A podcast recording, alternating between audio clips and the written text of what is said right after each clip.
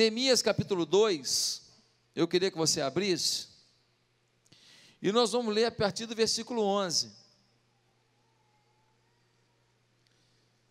Mas enquanto você abre a Bíblia, deixa eu dar aqui o panorama, deixa eu dar aqui o pano de fundo do que estava acontecendo aqui. Neemias estava morando na Pérsia. E lá na Pérsia, ele estava convivendo com a, a liderança da Pérsia. Mas ele é de Jerusalém. A família dele, os pais dele são de Jerusalém. Só que Jerusalém foi invadida. E quando Jerusalém foi invadida, derrubaram os muros de Jerusalém, queimaram as portas de Jerusalém. E quando o irmão dele, chamado Anani, vai até a Pérsia visitar Neemias, o Neemias faz uma pergunta, e a pergunta é: como é que está lá a cidade? E aí o Anani fala assim: não vai nada bem. Como assim não vai nada bem? Não, está terrível. Por que está terrível? Está terrível porque porque derrubaram os muros, derrubaram as portas, botaram fogo nas portas. Então o que, que acontece? Qualquer inimigo entra na cidade o tempo inteiro. Nós não temos proteção. E quando eles entram, ah, o que, que eles fazem? Eles matam pessoas, eles roubam pessoas, eles estupram nossas mulheres, eles escravizam os nossos jovens. A gente não tem esperança mais lá em Jerusalém, não, Enemias. O Anani diz: olha, enquanto não tiver muro e não tiver porta, enquanto não tiver proteção, a cidade está vulnerável e ninguém consegue sequer sonhar. Eu não sei quanto a você, mas quando fala da avó da gente, que foi presente, ou de um lugar da nossa infância que a gente foi muito feliz, bate na gente um certo saudosismo bate na gente uma, uma certa, um certo amor, um certo carinho por aquilo, ainda que estejamos distantes. E Neemias começou a chorar, e ele ficou muito impressionado com aquilo, e ele ficou com a fisionomia triste, e o rei viu que ele estava triste, não podia ficar triste na frente do rei, isso era uma coisa inaceitável, mas ele triste, o rei falou: Ô Neemias, você não está feliz, o que, que houve? Por quê? Porque Neemias era o copeiro do rei. Quem é o copeiro? É um agente antiterrorismo.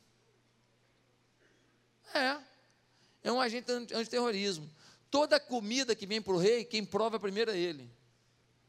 O vinho do rei, quem bebe primeiro é ele. Ele é o cara que, se tiver que morrer, morre ele. Ele é a proteção do rei. Havia muito envenenamento naquela época.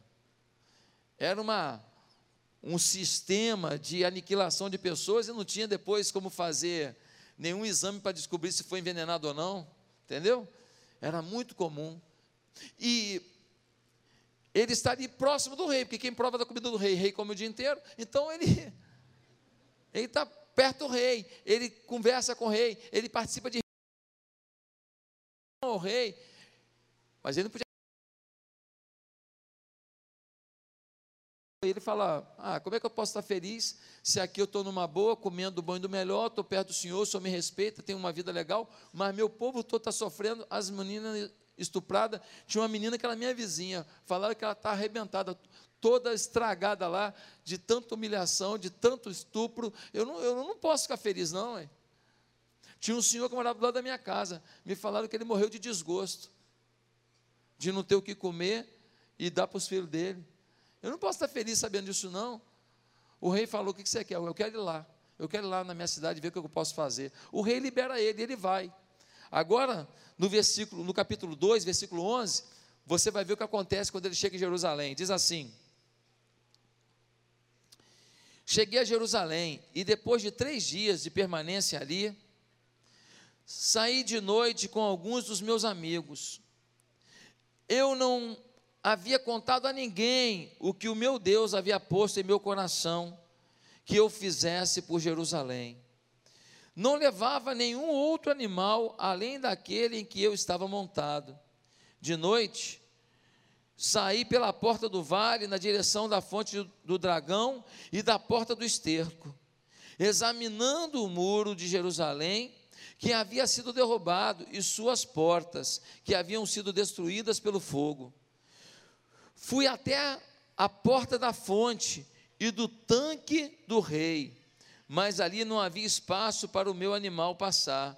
Por isso subi o vale, ainda de noite, examinando o muro. Finalmente voltei e tornei-me entrar pela porta do vale. Os oficiais não sabiam aonde eu tinha ido ou o que eu estava fazendo, pois até então eu não tinha dito nada aos judeus, aos, sacerdotes, aos nobres, aos oficiais e aos outros que iriam realizar a obra. Então eu lhes disse: Vejam a situação terrível em que estamos. Jerusalém está em ruínas e suas portas foram destruídas pelo fogo. Venham, vamos reconstruir os muros de Jerusalém, para que não fiquemos mais nessa situação humilhante. Também lhes contei como Deus tinha sido bondoso comigo e o que o rei me tinha dito. Eles responderam: sim vamos começar a reconstrução. E se encheram, se encheram de coragem para a realização desse bom projeto. Queridos, diante de uma situação horrível, um homem se levantou e falou: Ó, oh, os muros estão caídos, as portas estão queimadas. Eu trouxe madeira temos que construir as portas e temos que refazer os muros. Quem está dentro? Sabe o que aconteceu? O povo todo se uniu. O povo todo se uniu, eles se voluntariaram e por causa disso, em 52 dias, todos os muros derribados e as portas de Jerusalém foram levantadas. Os inimigos quando ficaram sabendo que aquele movimento estava acontecendo, começaram a mandar recado. Olha, não levanta não, nós vamos invadir. Só que nem eles imaginaram que a obra seria feita com tanta rapidez. Quando os inimigos deram por si, os muros e as portas estavam levantadas. Porque eles não pararam. Quando você lê o texto do capítulo 2, você vai ver que eles estavam construindo com uma pá de, de pedreiro numa mão e com uma espada pendurada do outro lado.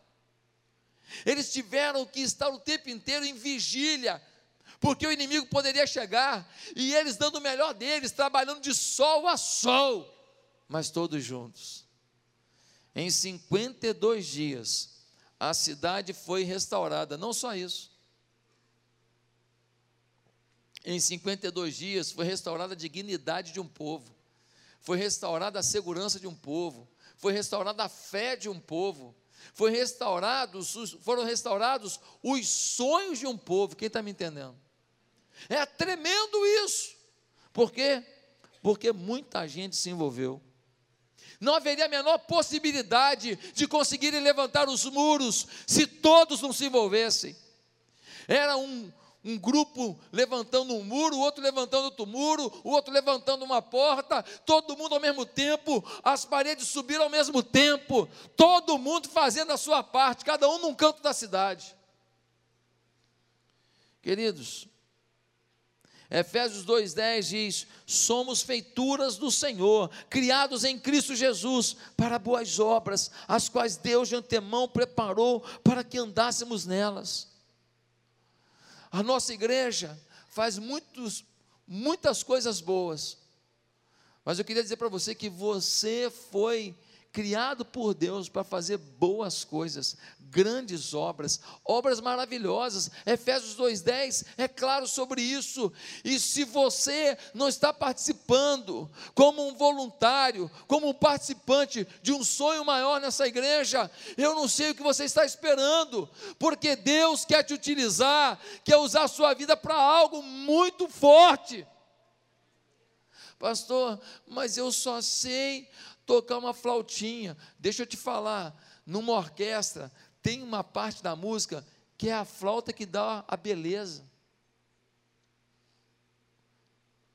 Pastor, eu só sei tocar é, um, um, uma, um instrumentozinho simples. Tem uma parte da sinfonia que esse instrumentozinho ele é vital. Ninguém é menos importante. Quando a gente lê em Coríntios, fala sobre o corpo de Cristo e diz que um é dedo, o outro é cotovelo. Mas já imaginou um dedo funcionar sem ter cotovelo? Sem cotovelo não tem nem antebraço, sem antebraço não dá para ter mão, e sem mão não vai dar para ter dedo. Às vezes você menospreza a sua participação, dizendo: tem tanta gente lá para fazer, quem sou eu para querer colaborar? Você às vezes tem o um entendimento de que a obra de Deus é feita dos gigantes, dos líderes. Não, a obra de Deus é feita dos servos. A obra de Deus é feita dos apaixonados. Talvez um gigante que você vê aqui na igreja, mal sabe você que ele a vida inteira foi quase nada. Ele se agigantou pela paixão dele por Deus. Ele é mais gigante na igreja do que talvez na vida privada dele, nos negócios dele, porque aqui ele encontrou um sentido para a vida. Agora, uma pessoa perguntou para mim uma vez assim: Pastor, o senhor não fica acanhado, não, assim, de pedir para as pessoas servirem como voluntário na igreja, se esforçarem, liderando célula, trabalhando no ministério de recepção, trabalhando no Kids, trabalhando na ação social, trabalhando lá no estacionamento, trabalhando na, nos vários projetos da igreja. O senhor não fica acanhado, não. E eu não vou responder com as palavras que eu respondi, não. Eu vou responder para você com as palavras do Bill Hybels, porque lendo o livro dele, A Revolução do Voluntariado, ele dá uma resposta que é a minha.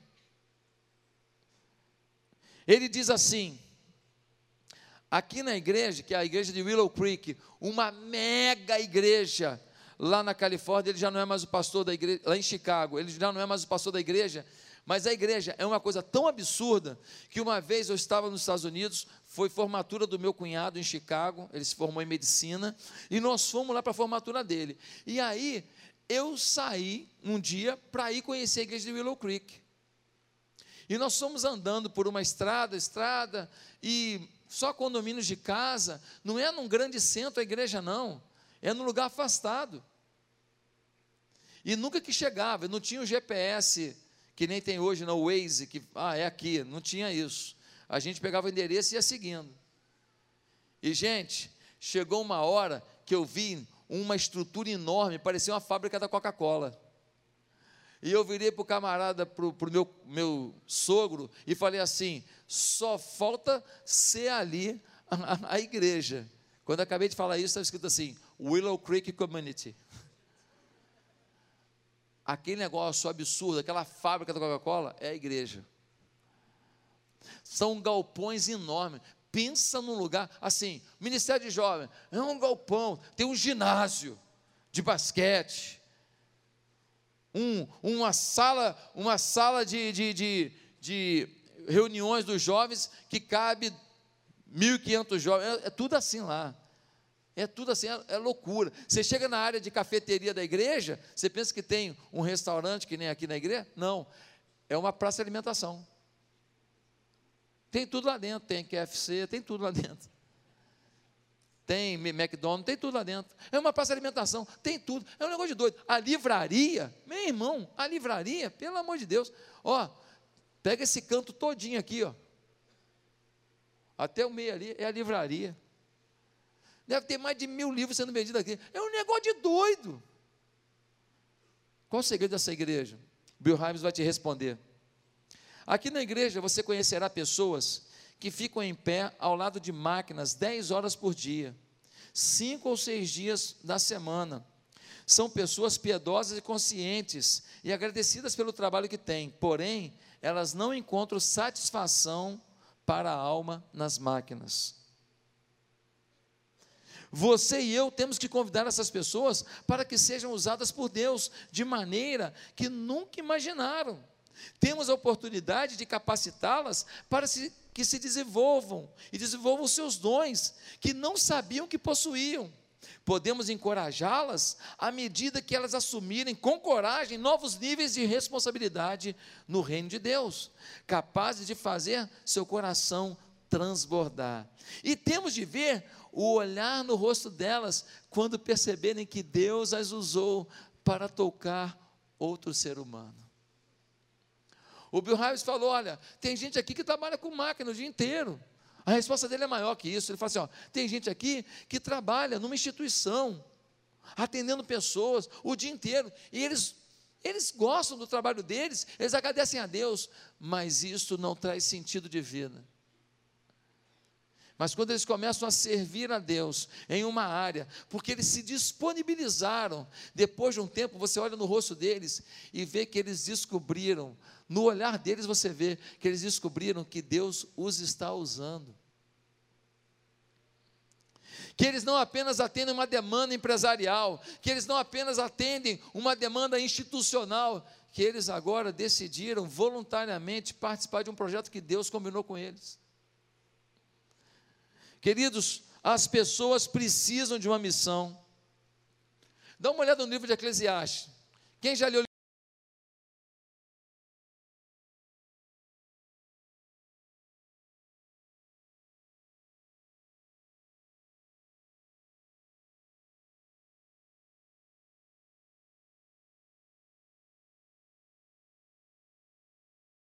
o grande rei Salomão. E ele começa juntando dinheiro. Ele começa tendo um propósito de vida assim muito ligado ao dinheiro, e ele vai acumulando, ele se torna um cara riquíssimo. Depois, ele acaba descobrindo que isso aí não, não é suficiente não. E aí ele acabou buscando agora poder, e ele começa a aumentar o império. E Salomão vai conquistando novos espaços. E ele vai ficando cada vez mais famoso. E ele vai aumentando o império. Depois de um tempo, ele viu que não estava bom, não. E aí piorou a coisa. Porque Salomão começa a investir no prazer. E ele começa a investir em quê? Em mulheres. Ele passa a ter 300 mulheres e 700 concubinas. E mil sogras. Não podia dar certo, né? Não podia dar certo. Mas ele investiu nisso. Cada nação que ele conquistava, ele pegava a princesa para ser mulher dele, e assim por diante, e assim ele ia mostrando o seu poderio, e também começa a usufruir do prazer do mundo. Ele vê que não está dando certo. Ele busca então a fama e a notoriedade através dessas mulheres. Ele tem um harém, ele tem um palácio, ele quer notoriedade, fama, e ele não consegue. E aí, no final do livro de Eclesiastes, o autor, Salomão, ele tem uma conclusão, e ele vai dizer: vaidade, vaidade, tudo é vaidade. Em outra tradução, a gente lê assim: tudo isso é como correr atrás do vento. Irmão, não sou contra você ganhar dinheiro, empreender, montar negócio, confeccionar um aplicativo para ficar milionário, nenhum problema. Mas deixa eu te falar: se você parar nisso aí, você está correndo atrás do vento. Você vai conquistar, conquistar, comprar, comprar, e você não vai estar realizado. Você vai estar frustrado. Quem começa a experimentar o voluntariado descobre uma missão quando a gente pergunta aos voluntários aqui da igreja, gente que trabalha muito tempo na recepção, e eu pergunto para eles, tem alguns deles assim, eu não vou citar os nomes aqui, mas tem alguns voluntários aqui da igreja que realmente os caras me comovem. Quando eu chego aqui na igreja, tem algumas pessoas na recepção que a forma deles tratarem as pessoas que chegam aqui me comove. E quando eu pergunto para eles, cara, como é que tá? E aí, o que, que está te movendo a isso?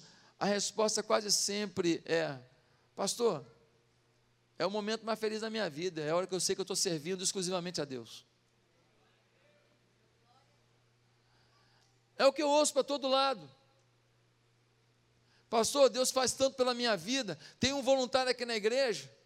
Esse voluntário, ele, ele trabalha com obra.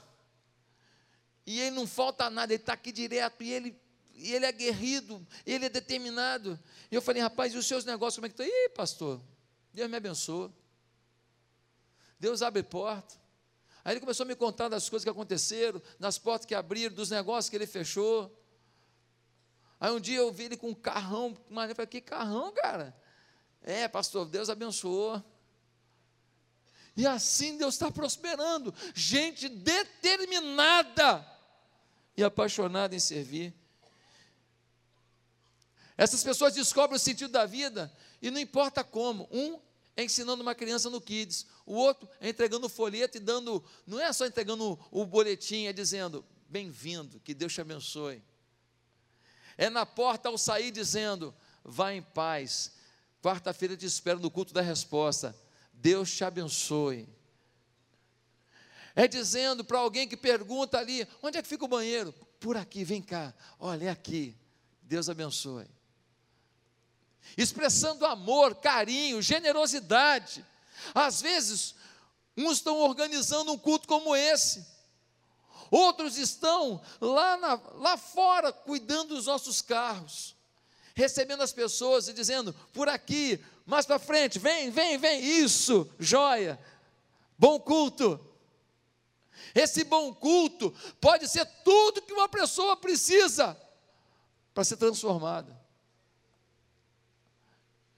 Alguns descobrem o sentido da vida ali, pegando feijão para cá, arroz para lá, eles vão conversando um com o outro e vão separando e fazendo cesta básica e pegando as roupas usadas que chegaram e vão botando para cá. Essa aqui está velha demais, essa aqui eu devia ter dado para o diabo e tal. E vão pegando as outras e vão separando para ajudar alguém, e eles estão fazendo ali, batendo papo, eles descobrem um prazer, eles ficam imaginando como seria a vida dessa pessoa que vai receber aquela camisa, aquela calça, aquela cesta básica. Não, porque tem umas coisas que só nem o diabo quis. O diabo falou: não, aqui não. Gente, Davi vai dizer um negócio tremendo. Atos 13, 36. Diz assim: tendo Davi servido a sua própria geração, conforme os desígnios de Deus. Isso aqui resume tudo. Você está aqui para servir a sua geração conforme os desígnios de Deus, de Deus. Davi não correu atrás do vento. Davi não perdeu tempo.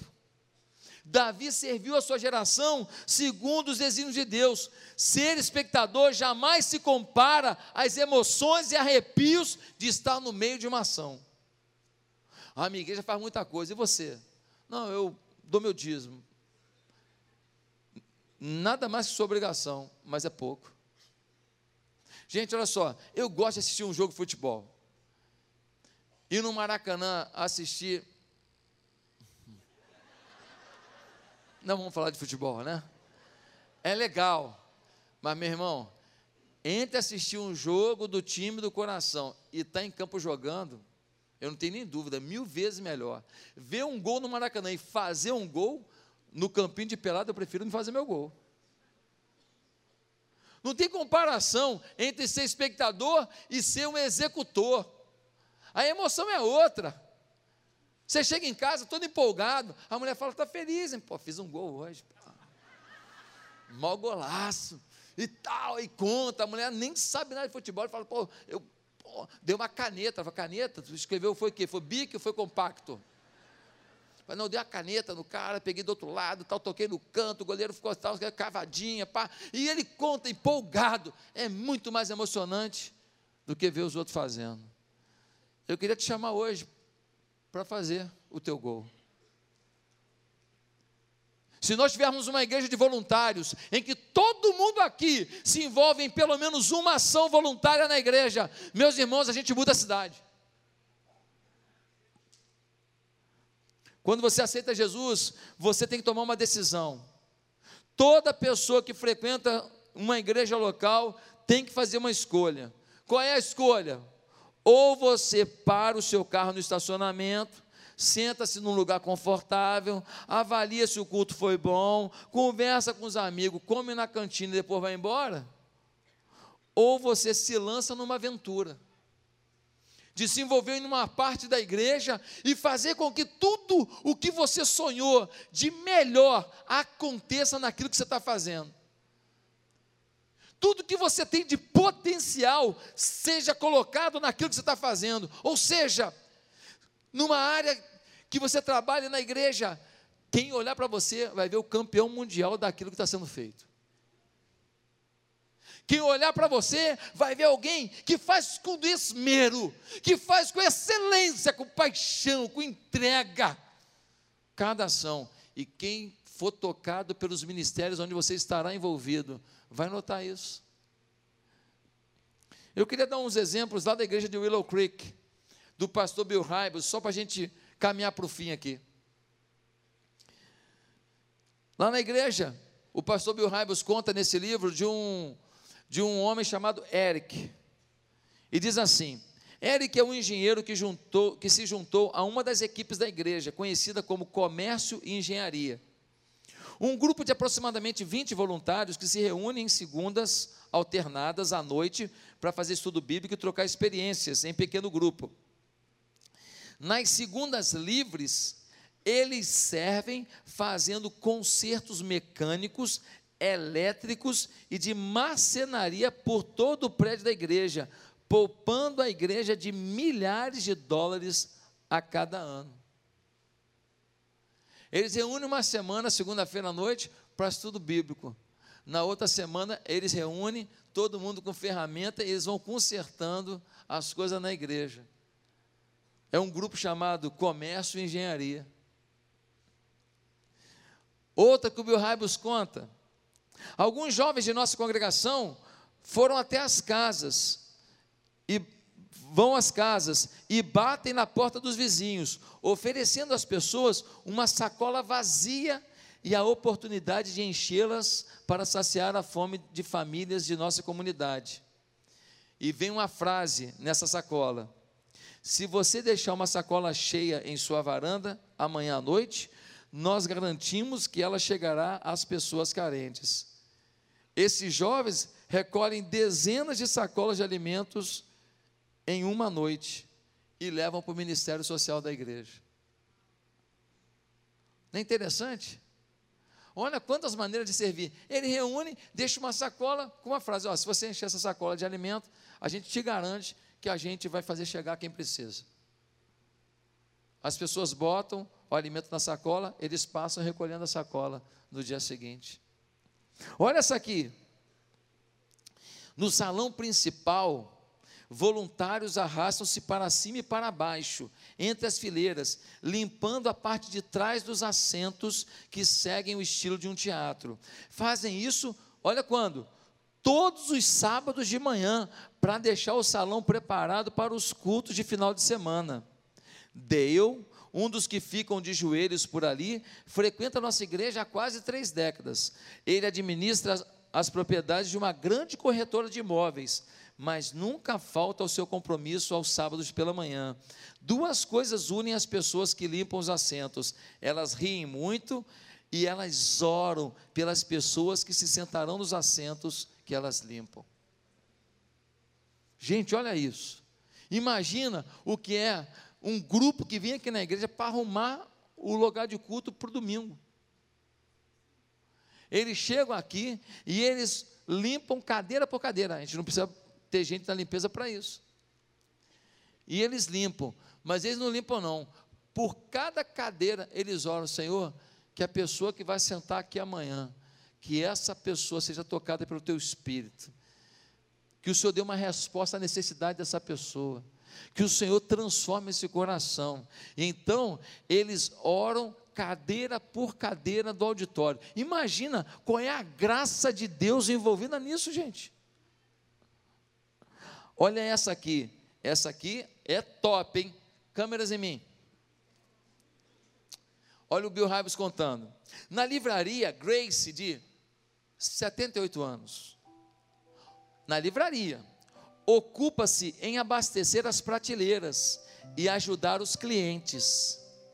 Dave, seu marido de 83 anos, serve na produção de áudios.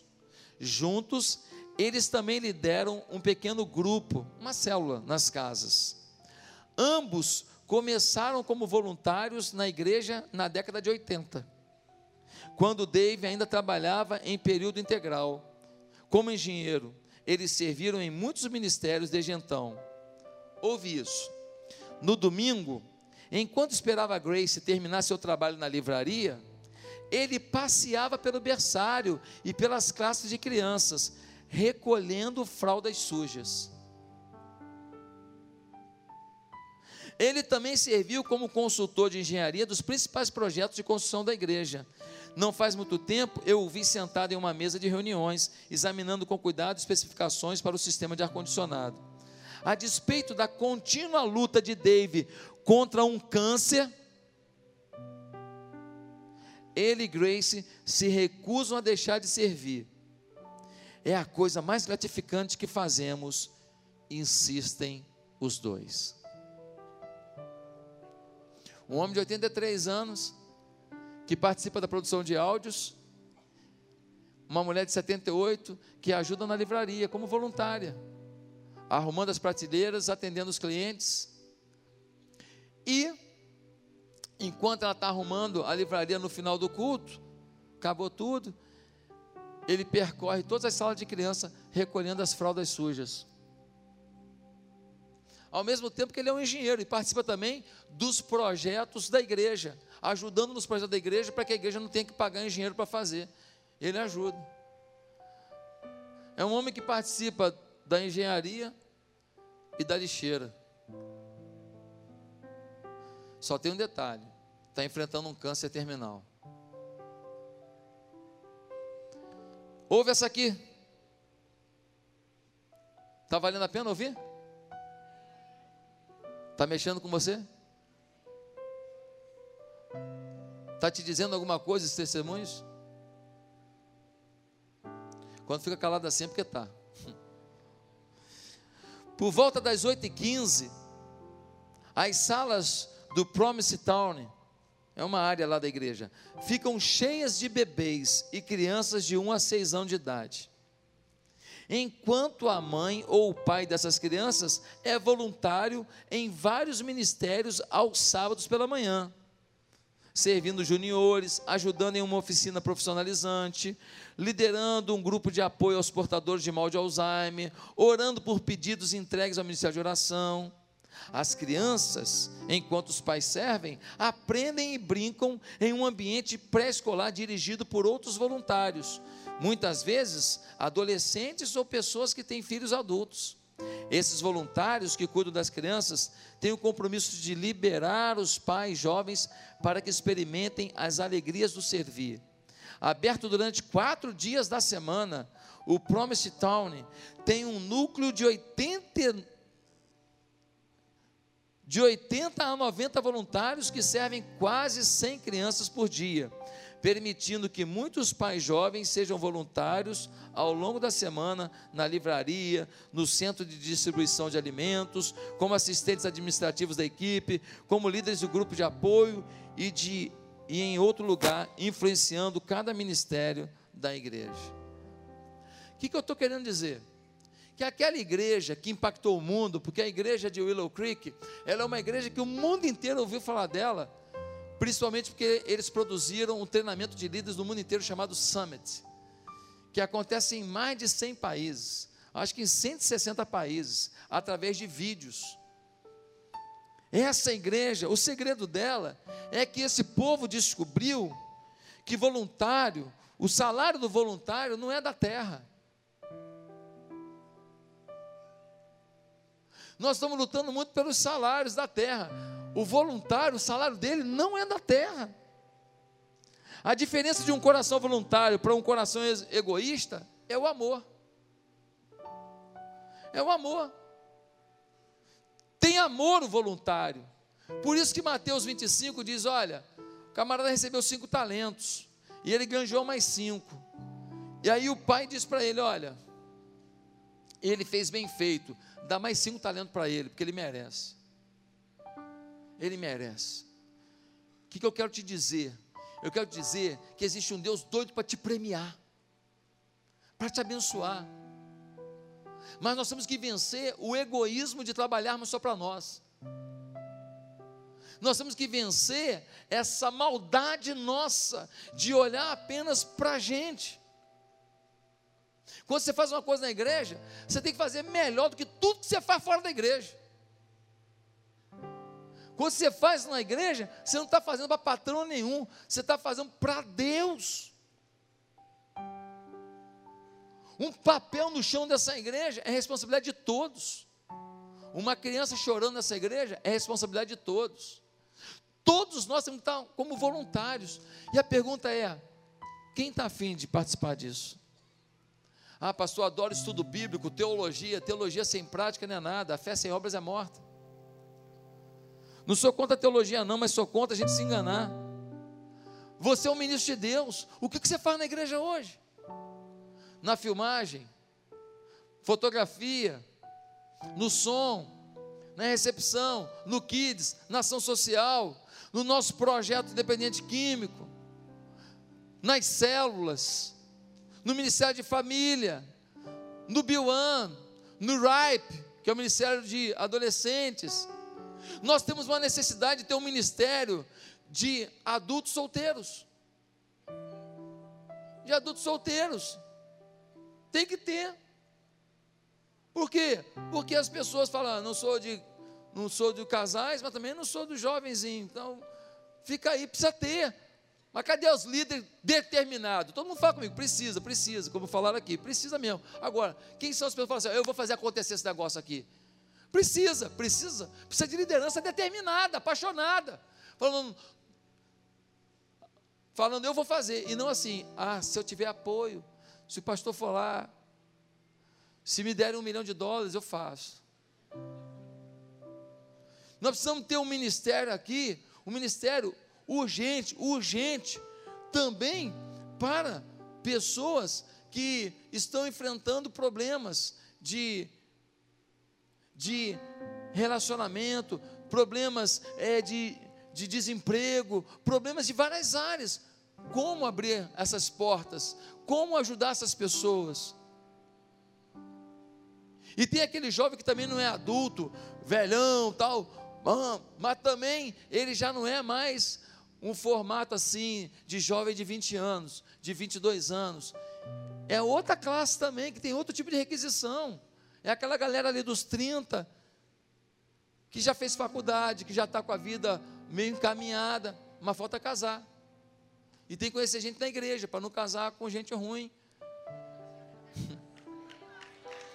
Amém ou não? Tem que ter, tem que ter. Nós tínhamos que servir todo mundo. Esse, esses prédios aqui em frente, eles tinham que falar assim: caramba, tem um pessoal que vem aqui e, e, e pergunta no prédio como é que eles podem ajudar no prédio, ajuda a gente aqui, faz as coisas aqui, visita os idosos aqui. Nós, ministério, nós temos o um ministério da terceira idade. Quantos estão ajudando esse ministério? Você podia estar ajudando. Aí, ó, aí, ó. Eles estão vivos. Eles estão na área aí, ó. O que, que você pode fazer? O que, que você pode ajudar esse ministério para eles atraírem mais pessoas acima de 60? Se... 37? Ela é precoce. Então, ela está colaborando, ela tem 37. Olha aí, você pode ajudar. Você pode ser um adolescente e querer ajudar nesse ministério. Nós temos muitas coisas que fazemos e muitas coisas que não fazemos por falta de gente determinada, apaixonada. A recepção. Quantas vezes eu chego aqui numa programação e não tem uma equipe grande? São sempre os mesmos. Mas não é maldade dos outros, não. Tem gente que não consegue chegar por causa do trabalho. Tem gente que não consegue chegar porque é, é viagem. Então a equipe tem que ser grande. Para se alguns não, não puderem, não é falta de molecagem, não. Não puderem tem gente para cobrir. No Kids tem que ter gente. Novos convertidos, tem que ter uma equipe. Hospital, tem que ter uma equipe. Ó, eu quero fazer visita em hospital. A gente faz parceria com o hospital e todo mundo. Você vai lá uma vez por semana, pega uma tarde, uma tarde sua para visitar leito e orar com as pessoas. Custa você fazer isso? Será que você não pode? Presídio. Eu quero fazer uma visita uma vez por semana no presídio. A gente faz contato com a administração, apresenta e fala assim: Isso aqui nunca matou ninguém, é tranquilo, ele pode ir lá. E você vai lá e vai ministrar no presídio. Por que, que a gente não pode liderar célula e ainda fazer algum projeto voluntário na igreja? Dá para fazer. Ah, pastor, acho que não. Quer que eu te diga que dá? Quantas séries você está vendo? Quantas vezes por semana na academia? Malhar é legal, administração de tempo, mas será que virou uma obsessão? Está vendo novela? Você vê jornal onde? Vê na Band, vê na Rede TV, vê na Record, vê todos os jornais a mesma notícia. Não é para comparar o que cada um está dizendo. A gente tem tempo sim. O que a gente tem também, que a gente às vezes não pensa que tem, é amor.